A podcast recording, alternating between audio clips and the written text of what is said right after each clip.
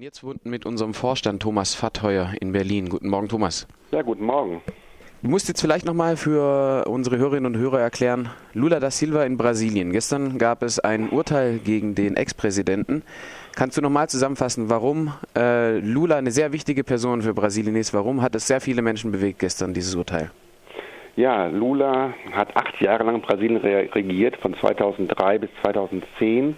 Und seine Regierung hat, glaube ich, eine wichtige Wende in Brasilien eingeleitet, eine Wende hin zu einer Sozialpolitik und der Integration von ärmeren Schwarzen in politische Programme. Und deshalb wird er von vielen geliebt und von vielen gehasst. Äh, Lula ist eine Figur, die die Gesellschaft spaltet. Äh, er wird von Teilen der Elite äh, äh, heftigst abgelehnt und von Teilen, weiten Teilen des äh, Volkes und gerade der Ärmeren äh, genauso heftig verehrt. Also es ist eine polarisierende Person und äh, er, sein Erbe ist heute umstritten, aber keineswegs äh, wird es einfach abgelehnt oder als, als, als negativ gesehen. Es ist äh, schwierig geworden, weil durch Korruptionsskandale durchaus eine Debatte entstanden ist, was genau in dieser Zeit passiert ist. Das betrifft aber nicht das soziale Erbe. Es sind ganz viele Menschen aus dem Hunger äh, äh, gekommen, aus der extremen Armut das ist, sind die Verdienste, die heute auch Lula zu einer wichtigen Gestalt machen, zu einer wichtigen politischen Figur und zu einer großen Hoffnung bei den in diesem Jahr stattfindenden Wahlen.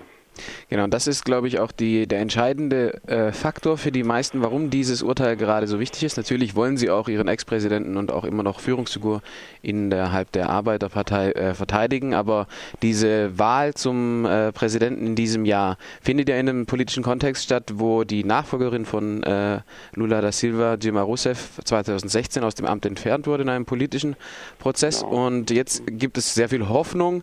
Ähm, wie sieht es denn das heißt, es gibt sehr viel Hoffnung, äh, viel Hoffnung projiziert sich auf diese Wahlen.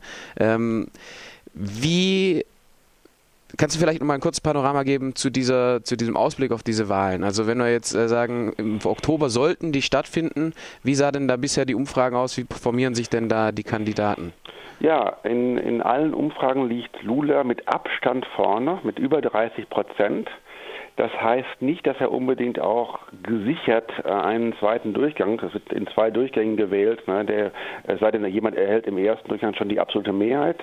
Äh, äh, aber es, er ist ein sehr aussichtsreicher Kandidat. Und deshalb äh, äh steht der Verdacht nahe, dass sozusagen juristisch verhindert werden soll, dass Lula die nächsten Wahlen gewinnt, auf juristischem Wege. Das ist, glaube ich, das macht die ganze Situation so brisant. Ne, letztes, äh, vor zwei Jahren ist ja die äh, gewählte Nachfolgerin Lulas auch von derselben Partei wie er durch ein sehr umstrittenes, um es höflich zu sagen, äh, Amtsenthebungsverfahren aus dem Amt gehoben worden. Wir haben jetzt einen Präsidenten, der neoliberale äh, äh, Reformen durchführt und eine große Ablehnung in der Bevölkerung gegenüber diesem Präsidenten. Und das macht sozusagen den Bodensatz für eine Rückkehr Lulas, eine Rückkehr zu Zeiten, in denen es zumindest die Wirtschaft wuchs und das mit Umverteilung für die, äh, für die Ärmsten der Armen und für breite Teile der, der arbeitenden Bevölkerung. Äh, genau, das ist die politische Brisanz dieser Situation.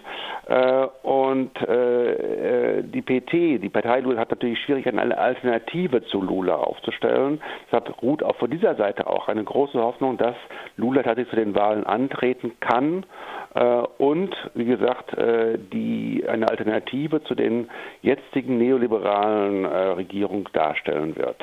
Aber vielleicht dann erst nochmal, bevor wir zu den Ausblick auf die Wahlen kommen, was bedeutet denn jetzt rechtlich dieses Urteil für Lula? Also er wurde ja in erster Instanz schon im Sommer letzten Jahres verurteilt und das war jetzt die zweite Instanz, die das Urteil im Prinzip bestätigt und ein bisschen erhöht hat.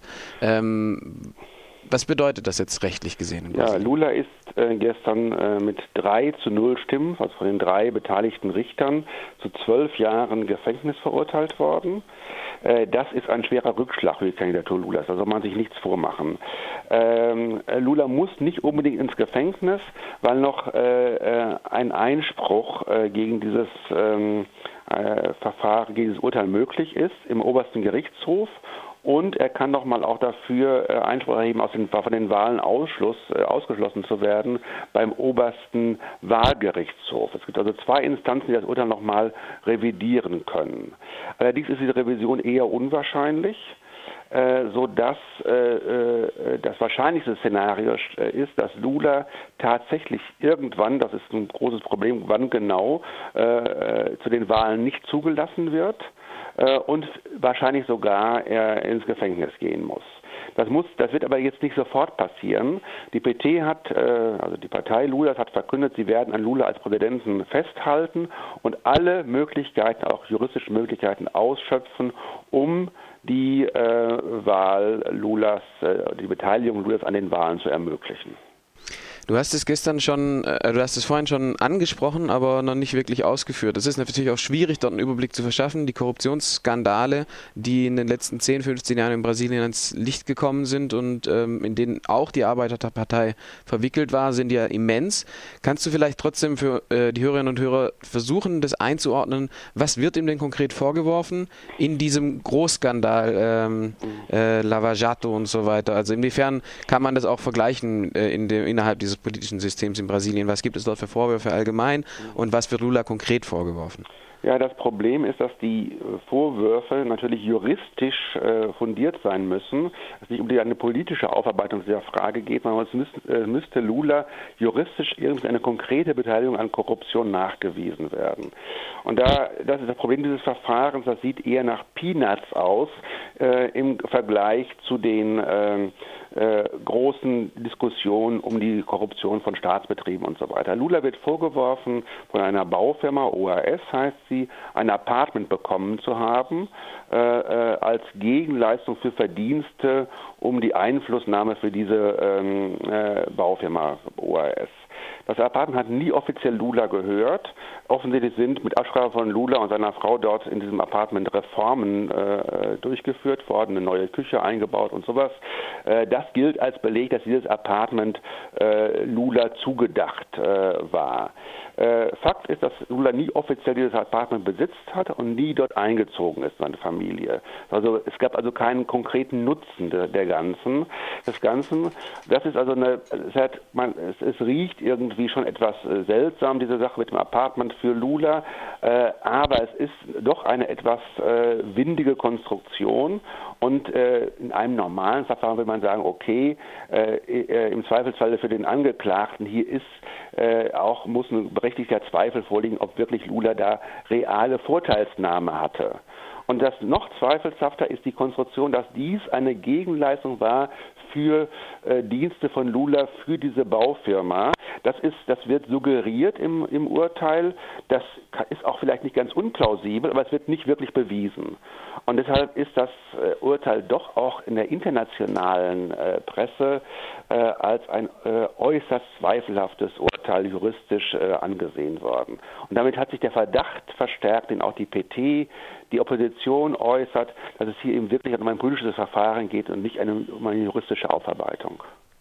Vielleicht ein Punkt zum Schluss noch. Ähm, wer die brasilianische Justiz kennt, ist eigentlich oder kann mit Recht überrascht sein, äh, mit welcher Geschwindigkeit dieses Verfahren auch durchgeführt wurde. Also ich habe von anderen Verfahren gehört, die sich über Jahre hinziehen, über die verschiedenen Instanzen. Und Lula wurde jetzt erstinstanzlich im Juni oder Juli verurteilt, bin ich nicht ganz sicher. Und dann schon sechs Monate, sieben Monate später gibt es das zweitinstanzliche Urteil.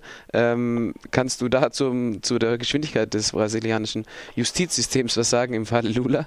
Oder wie schätzt du das ein? Ja, das ist schon äh, auffallend. Allerdings muss man auch doch sagen, dass im diesem ganzen Lava Jato, also in diesem Prozess der Aufarbeitung der Korruption, doch einige Urteile sehr schnell gefällt wurden und eben auch viele Leute aus den von den Baufirmen, also von der größten Baufirma Odebrecht, von der zwei zweitgrößten OAS, die schon erwähnt wurde, tatsächlich im Gefängnis sitzen. Also auch in anderen Fällen die Justiz doch äh, relativ schnell gearbeitet hat, weil es eben auch doch um sehr prominente Fälle geht in diesem Fall.